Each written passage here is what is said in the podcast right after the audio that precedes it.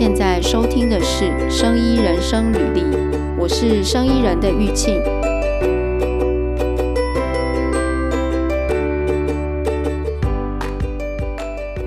Black Friday，大家买了什么吗？嗯、我一直觉得 Black Friday 除了购买的冲动以外，也是一个很好的时机，就是你整理你一年一整年下来的需求。那在这个时候可以把它买齐，同时你也为下一年做准备。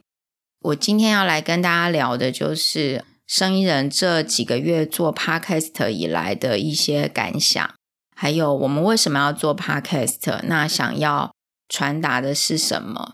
那这个可以回到二零一四年的时候创立生意人网摘这个网站开始，它是一个。专门刊登生物医学相关知识的网站。那有几个原因哦。第一个，那个时候呢，我在国外在找工作。那因为在找工作，所以我在网络上搜寻了非常多跟生物医学相关的资料。结果我就发现呢，中文的资讯非常的少，英文的资讯在那个时候，你看大概七八年前。就已经非常的多了，那更不用说是繁体中文的网站，真的是少之又少。除此之外呢，因为我在找工作，所以我也搜寻职缺。那你可以到像是 CareerJet 或 Indeed 的这一种可以搜寻全世界的职缺的工作搜寻引擎。如果你同一个职缺的名称，你把地区嗯、呃、选择在美国跟选择在台湾。然后你去比较那些职缺的数目，你会发现在美国可能同一个名称有非常多的职缺，但在台湾的机会是零。那有一些在国外的职缺真的非常的吸引人，嗯，甚至我都觉得说，不知道台湾未来三十年会不会有这样子的职缺的机会。除了这个以外呢？二零一三还二零一四的时候，我有一个机会到美国芝加哥去面试一个，就一个工作机会去面试。当天那间公司请我早上八点以前就要到，他们是一家非常大的生意相关的公司。早上八点以前就要到的原因，是因为八点开始我要一整天的工作面试的流程。八点，我要先跟他们，就是未来可能跟我一起工作的一些资深的人一起吃早餐，然后中间他们有带我去参观实验室，那也有我做简报，然后他讲他们的东西给我听，然后也有像 panel interview，就是几个人跟我一起在一个会议室里面，然后他们可能问我一些问题，用。互动的方式、讨论的方式来做面试，那我们有机会可以再聊一聊在其他国家面试的经验。那一天呢，大概从早上八点到下午四点，其实很多的行程是在参观实验室。那我印象非常深刻的是，当天去参观的实验室呢，让我真的是眼睛为之一亮，就是你看到非常多的设备器材，还有。各种面向的实验，因为我自己是一个对技术非常喜欢的人，那我也很喜欢这些实验设备，所以当天我其实去每一间实验室，我都恨不得可以留下来跟他们多聊一聊，了解着他们怎么样来用这些实验器材，怎么样应用在他们的研发上面，能够得到什么结果。后来那一天结束回来之后呢，我就在想说，这样子的环境，难道只能在美国这样子的地方有吗？台湾不能够有这样子的环境吗？但是我那个时候连在网络上要搜寻繁体中文的资讯，生物医学相关的资讯都非常少了。台湾要有这样子的环境还要多久？我不知道。那个时候我就更确定知道说，OK，我要来做一个网站，可以呢传播生医知识，那让更多的人对这个医疗器材或者是药品这一类的知识，就是生医的开发，能够多接触，然后更有更有兴趣。那所以因此呢，就成立了生医人网站。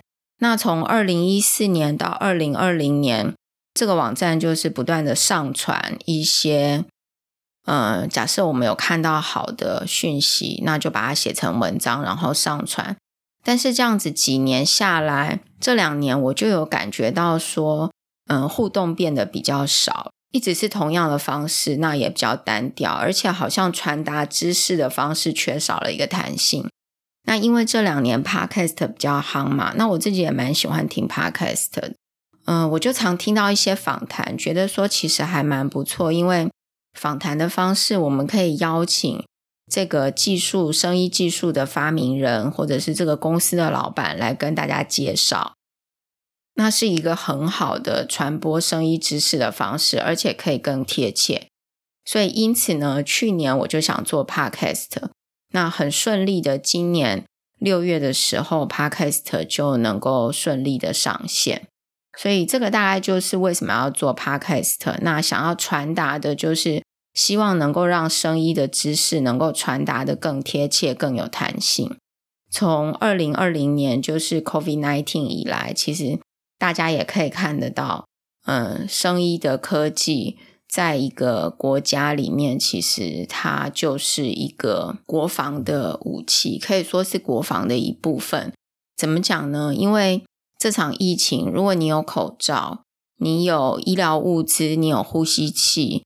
你有这个呃疫苗，你甚至说你有 COVID-19 的解药，你都某种程度在这一次 COVID-19 的这个战争里面呢，你就有机会能够被人家看见哦。你的防疫做得好，然后你的生意开发也是够强大的，很多时候其实是可以保护自己的。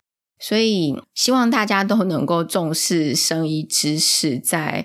社群或是产业界的这个传播，那现在我们的这个 podcast 的选题，那目前的题目还有选材方向呢，大概分成几种，一种是刚刚提到生医技术这一个方面的选材，会希望可以陆续邀请一些真的有创新性的。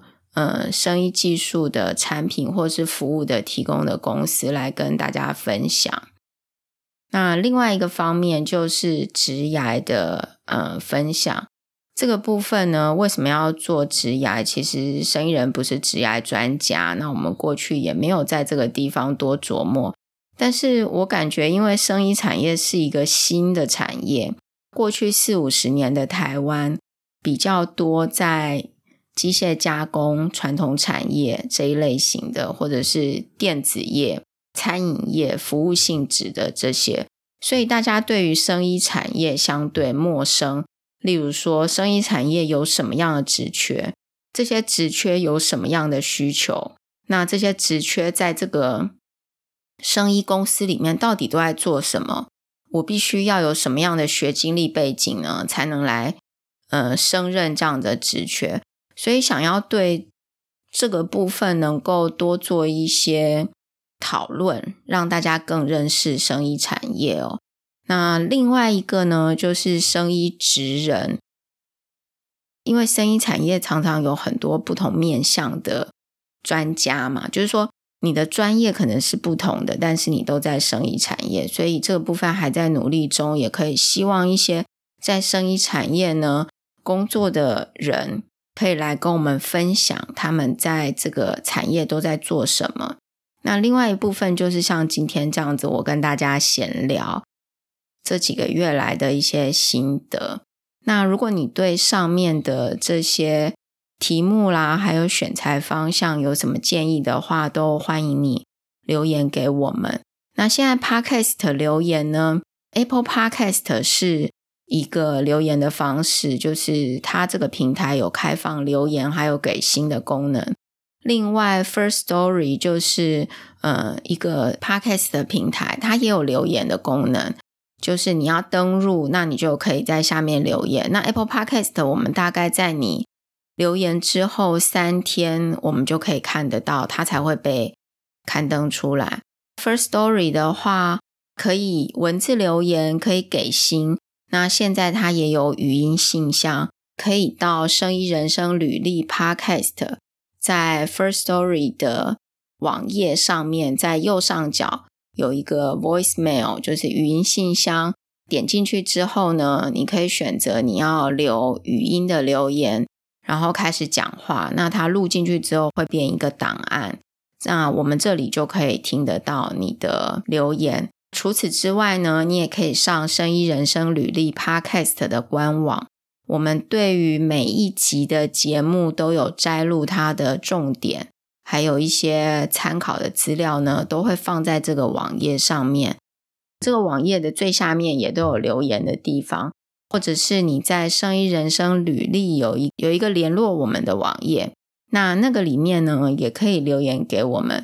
那另外就是在录制上面哦，这几个月做 Podcast 以来，我的呃想法是怎么讲，也是必须要花很多心力啦，跟。生医人网在刊登文章相较之下呢，其实都是花蛮多时间的。因为我们即使有买专业的录音的设备，但是呢，其实每一集的录制，在如果有来宾的话，在录制前要先跟来宾讨论，然后生意人这边会写大概我会提问的一些问题，请来宾确认之后，OK，我们这一集就是要聊。这些相关的题目，那当然也有可能一些题目是临时抛出来的，这个都要花时间做准备。那录制完之后呢，也要做音档的处理，就是例如说像背景噪音，或者是说当天可能有一部分的这个话讲的不够精确，要做修正等等的。那如果是来宾在远端的话，它的环境可能不是一个呃，就是 treated 的 acoustic treated environment，就是它的环境没有经过特别的设计，有可能就会有一些像回音啊，或者是噪音，这个都要经过后处理。那以五十分钟的录音来讲，后置的时间大概是两到三倍，因为你至少要听过一次，然后。做音档的处理，最后处理完之后还要再听一次嘛？所以我可以说，做这几集之后，我感觉，嗯，做 Podcast 要有内容，的确是要经过非常多的，呃，心思，要付出非常多的心思，还有时间去做规划。它不是一个非常非常难的东西，但是它也不是，呃，随便就可以做出来的东西。我们就是很希望可以，呃，每一集都是有经过准备的，然后让听众觉得他来，例如说听个五十分钟，他真的有收得到一些讯息，就是有这个 take home message，就是你你有一些讯息是你可以带回去的。整体而言，Podcast 在这部分是要花时间的，做到目前呢，我觉得可以。好好的分享生意知识，其实都大过于，就是说，我们有机会可以获得的东西，都大于这些付出啦。可以说，我希望它都是值得的。那另外，我们也聊一聊关于生意人网摘的文章。如果你是第一次听这个频道的话呢，你可以去网络搜寻生意人网摘，看看里面的文章哦。先聊一聊现在网络上的文章好了。我自己在经营生意人网摘的这几年，那同时也在网络上观察很多的文章，就发现其实现在有很多文章都是内容农场的文章，那也有很多是抄袭的文章。那当然，我们生意人网站的文章也被别人抄袭过，甚至你如果到呃网络搜寻，会发现很多并不是我们授权刊登的。这种刊登方式其实都不可取啦，但我们先讲一讲，除了整篇给你拿过来以外，另外一种就是内容农场的文章。内容农场的文章呢，就是大概他们可能用一些程式，在网络上到处抓，抓一些文字回来，然后把它凑成一篇文章，可能运用一些 AI，有或者是没有 AI，直接就抓回来，把它凑成一篇文章，然后就刊登出来。那也有一种是把其他华文、其他中文世界的文章呢，直接转成，就是用翻译软体直接把它弄成转换成繁体中文。也有一些是直接去找英文的网站，然后把它贴在像是 Google Translator 这一种的软体上面，然后直接把繁体中文就抓起来凑成一篇文章。其实这些文章你仔细去看都是没有逻辑。当然有一些我们中文惯用的用法，它当然也不会考虑。这一类的文章非常的多。那我不对这些文章做批评，因为每一个网站有它经营的想法。那有很多这种内容农场的文章，其实它要的就是点阅率，就是你可能被它的题目吸引，然后点进去，但是你没有真正的读它的文章，它也无所谓哦。那他要的其实就是你去按他的广告，或者是广告的曝光数。生意人网摘的文章呢，和这些都不一样。那我今天就是要聊一下生意人网摘的文章是怎么写出来的。我们的文章呢，会希望是能够传达，是能够培养思考逻辑的。就是怎么样叫做就是有思考逻辑的文章呢？就是我们知道这些文字的叙述其实分成几种类型，一种是资料的层级，就是它就只是资料。什么叫资料？例如说像电话号码、像地姓名、像住址，这些就是资料。那资料经过整理之后呢，整合之后叫做资讯。这个资讯呢，就比较像是陈述一些事实，可能只是描述一件事情。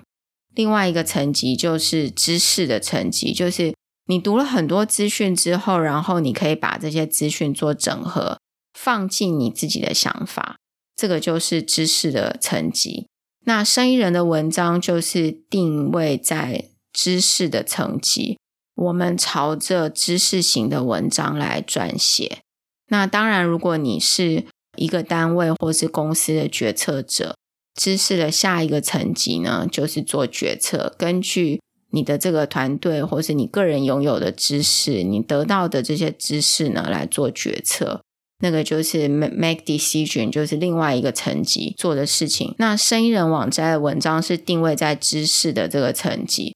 那也因为它是在知识的层级，所以必须要有自己的看法，而且要把资讯做整合。所以我们不会有那种直接翻译国外的这个新闻这种的文章，那也不会有去拼凑出来，嗯，像内容农场这样的东西。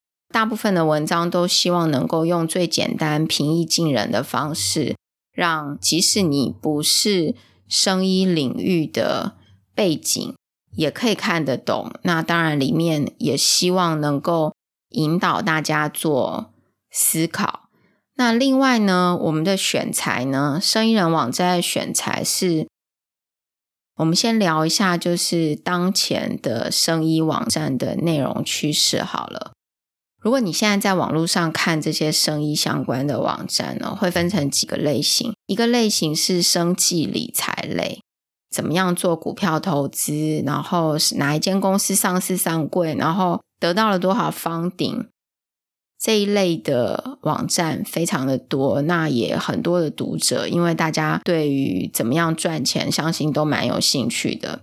那另外一类呢，就是跟健康还有疾病相关的网站，这一类的生医的网站也非常多，因为像讨论三高、讨论减重、讨论要吃什么、夏天冬天可以喝什么，这一类的网站就是健康型的。第三种呢，就是跟科普相关的科普这一类的网站，这几年也越来越多，因为它的范围比较广，所以它的读者群我相信也会比较大。内容呢是嗯有知识含量，但是适合比较在基础科学的知识上面去阅读的。那里面也会有一些跟生医相关的内容。另外一类呢，就是创业，因为这几年。嗯，政府也投入蛮多的心力在生意创业上面，就是相较过去而言，所以创业的网站也非常的多。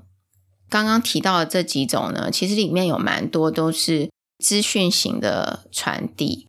生意人网摘做的呢，刚刚有提到，就是希望是知识型的文章。我们也和这些刚刚提到的这些这些类型的网站呢，选材会比较不一样哦。生意人的文章呢，会是选择这个题材是创新的技术，或者是它未来有机会发展成为一个产品的。嗯，生意人网站会专注在刊登有机会。变成产品的这一类型的技术是我们的题材。我一直也知道这一类的读者会比较的少，但是这几年其实有慢慢的增加。那说实在，确实比较难，因为你想想看，大家都想读一些不动脑袋的东西，谁要读这个动脑袋的东西？然后另外就是，嗯。开发一个产品有这么重要吗？我为什么需要知道生医技术可以开发什么产品？这个生医技术有什么样的意义？那这些事情我都知道。那我也了解说，嗯，生意人网站这样子的网站不会有相对于其他像是科普啊、生计理财、健康这一类的网站来的多的读者。但是呢，我觉得，嗯。繁体中文的这个网络世界，确实需要一个，确实需要一个生意技术的网站。那这样子的网站呢，有机会让更多人对生意技术有兴趣，更有兴趣进入这个产业，那才有机会未来是不是在国外可以搜寻到的职缺，台湾有机会可以搜寻得到。这个是呃，我一直想要做的，所以。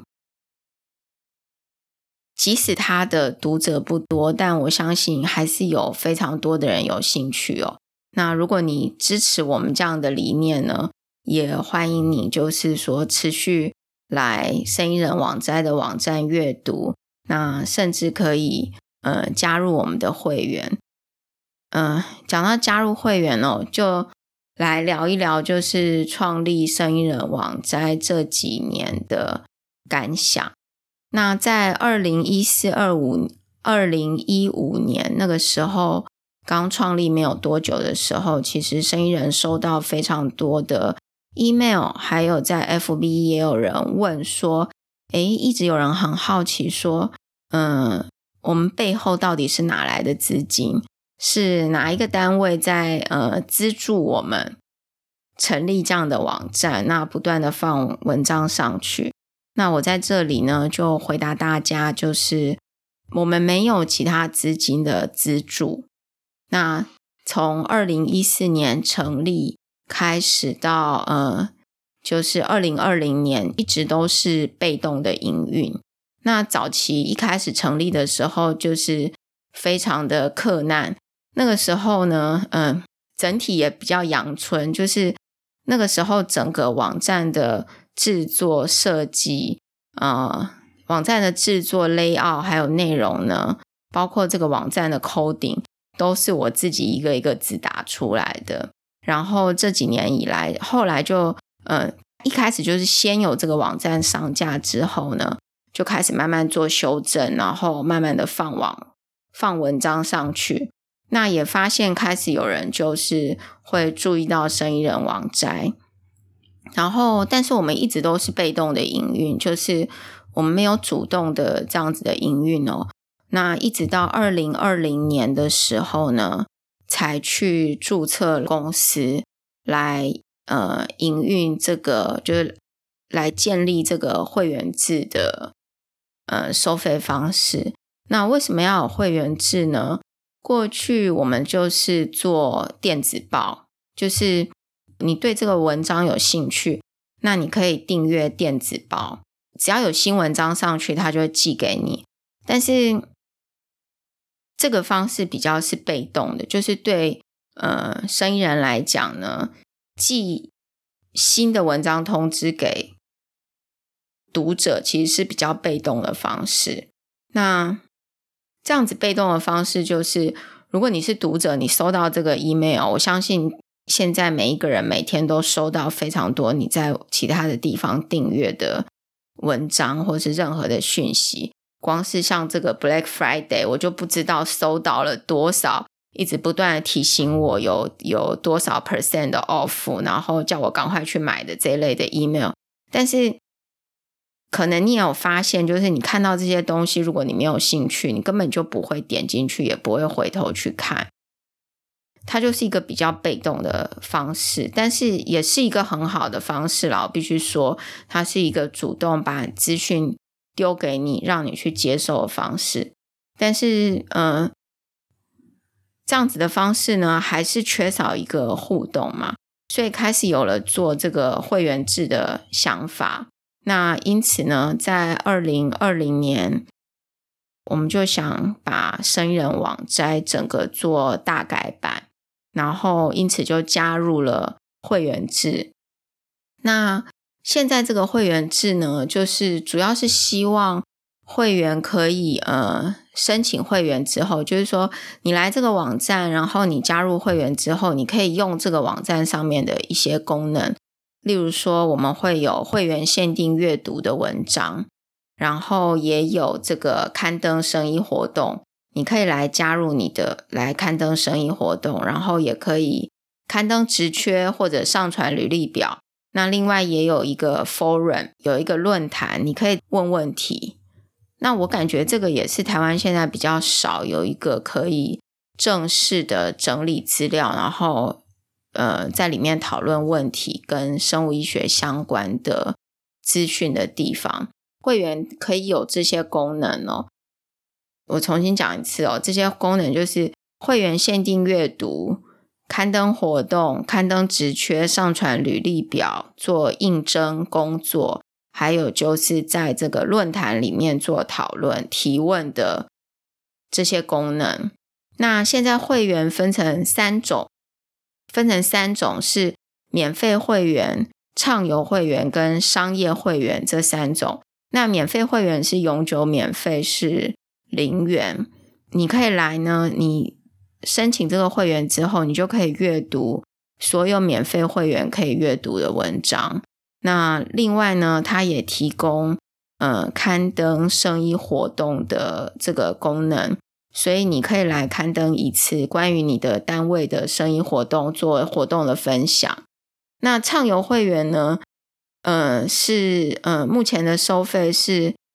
大概一个月一杯咖啡的钱，那这个部分主要是过去我们一直有很多的，呃，单位会寄 email 来，希望可以刊登他的活动在生意人网摘的网站上面分享给大家。其实这个都非常好，但是如果量很大的时候呢，呃，毕竟我们还是需要经费来维持这个网站。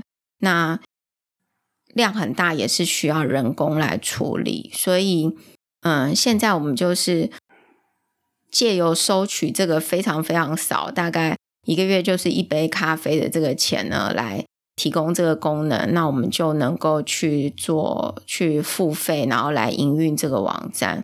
所以这个是嗯，让这些企业或者是公司有一些单位，他想要分享，不管是课程、研讨会。公司的产品发表会，各式各样跟生意相关的活动，你注册畅游会员之后，你都可以在里面呃刊登你的活动。而且现在的活动设计跟过去比较不一样，过去是只有一个像是 calendar，像是日历这样的东西，你可以在上面看，但是你没有一个自己的网页来描述你的活动内容。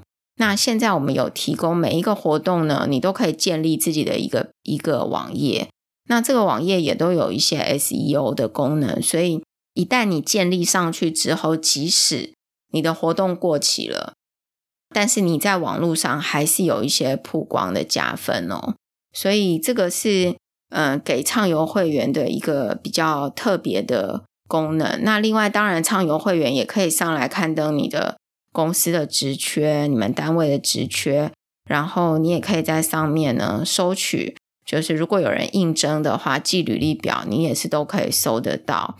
然后你也可以在论坛里面自己设立一个主题，然后来呃跟，例如说跟你的公司的这个产品相关有兴趣的生意的这个呃群众呢来做讨论。那嗯，另外一个呢就是商业会员。商业会员主要是设计给公司刊登新闻稿使用的。就是如果你对刊登新闻稿有有这个需求的话，就建议你申请商业会员。那我在刚毕业的时时候有做过一小段的时间是做产品专员，就是 Product Specialist 这样子的角色。那那个时候我的工作职务之一呢，就是撰写公司的新闻稿，还有找到合适的媒体，然后让我们公司的新闻稿能够在那一家媒体做刊登。那，嗯，其实这是一个非常不容易的事情。怎么说？第一个，你要找到合适的媒体；第二个，他要愿意刊登你的新闻稿。那你想想看。一个媒体里面，如果是热门的媒体，有这么多的东西要刊登，他为什么要刊登你的东西？那像在过去，如果是报纸的方式或者是杂志有印出来的，这个都有版面的限制，所以他也不能够就是大家想要看他就看。例如说这一期就放了呃一百篇、十几、二十篇、五十篇的别人的广告，不可能这样嘛？他一定有一定的版面限制，所以。要让别人刊登你的东西，其实不容易。那另外一个就是你要找到合适的地方刊登，符合你的公司的形象，符合你的新闻稿内容的形象，那符合你的产品需求的这个受众，都不是一件容易的事情。那过去的做法呢，就是如果你找到一间媒体，然后你跟他们的记者或是编辑比较熟的话，你可以把你的新闻稿给他，然后他回去之后可能拿给总编辑。那总编辑看，哎，当期其实，嗯，他们的这个报纸或是杂志呢，还有一些空间，然后你的内容他也觉得可以，他可能就免费帮你发放了。那有一些其实就是，嗯，我自己 感觉，其实那个时候。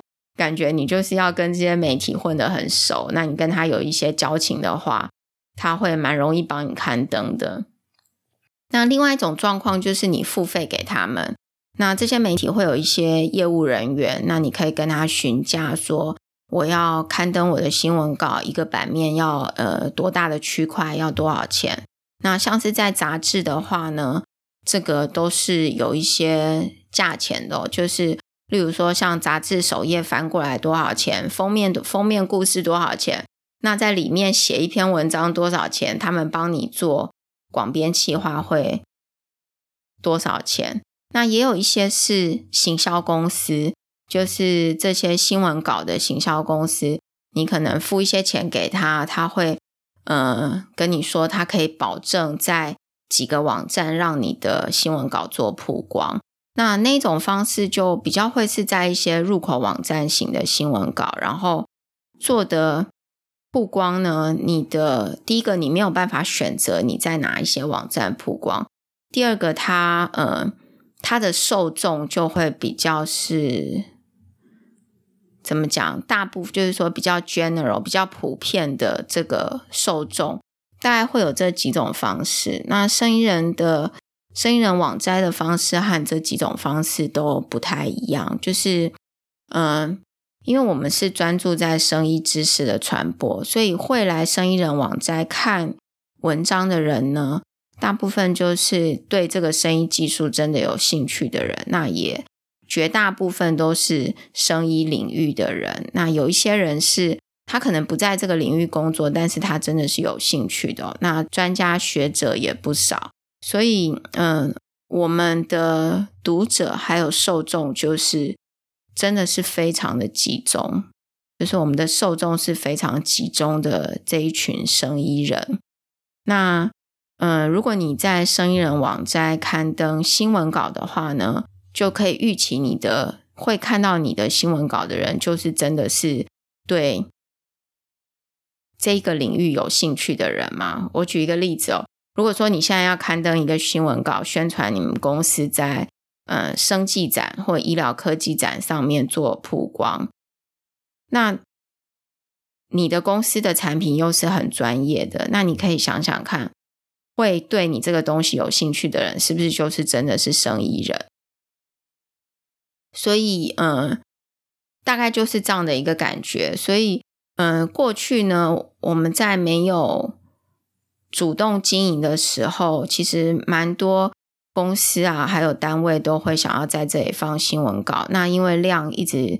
就是呃，刊登东西的确是需要人力啦，所以我们现在就用商业会员的方式呢，你付一点钱给生意人网摘，那你就可以在这个地方刊登新闻稿。那这个部分呢，是大概商业会员的为什么要有商业会员的原因。那当然，如果你申请商业会员，除了刊登新闻稿之外，刚刚提到的像。刊登活动、职缺，还有做论坛的讨论呢，这些通通都是也是包含在里面的。那所以这个大概是跟大家分享一下会员制的部分。所以在二零二一年的三月呢，我们就大改版，把生意人的网站呢整个做了一个改版，然后把会员制的功能放进来。那另外呢，我们也有开启小额赞助的功能。所以，如果你认同我们生意人的理念，然后你也呃觉得这些我们的不管是不论是文章或者是 podcast 的内容对你有帮助的话呢，那都欢迎你就是小额赞助我们持续经营，那分享更多的文章，还有制作更多的 podcast 的节目。那特别是看 Podcast 的部分，我其实观察很多现在线上的 Podcast，有很多都大概在半年、一年左右呢就停掉了。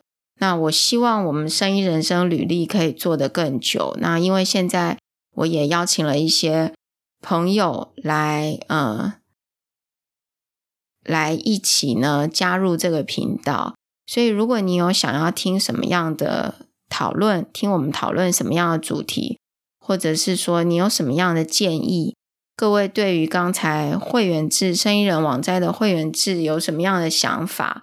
你觉得会员制应该要增加什么样的功能？嗯，或者是说，呃，你也想要投稿，你也想要成为 Podcast 的来宾，都欢迎你留言跟写信给我们哦。这个是。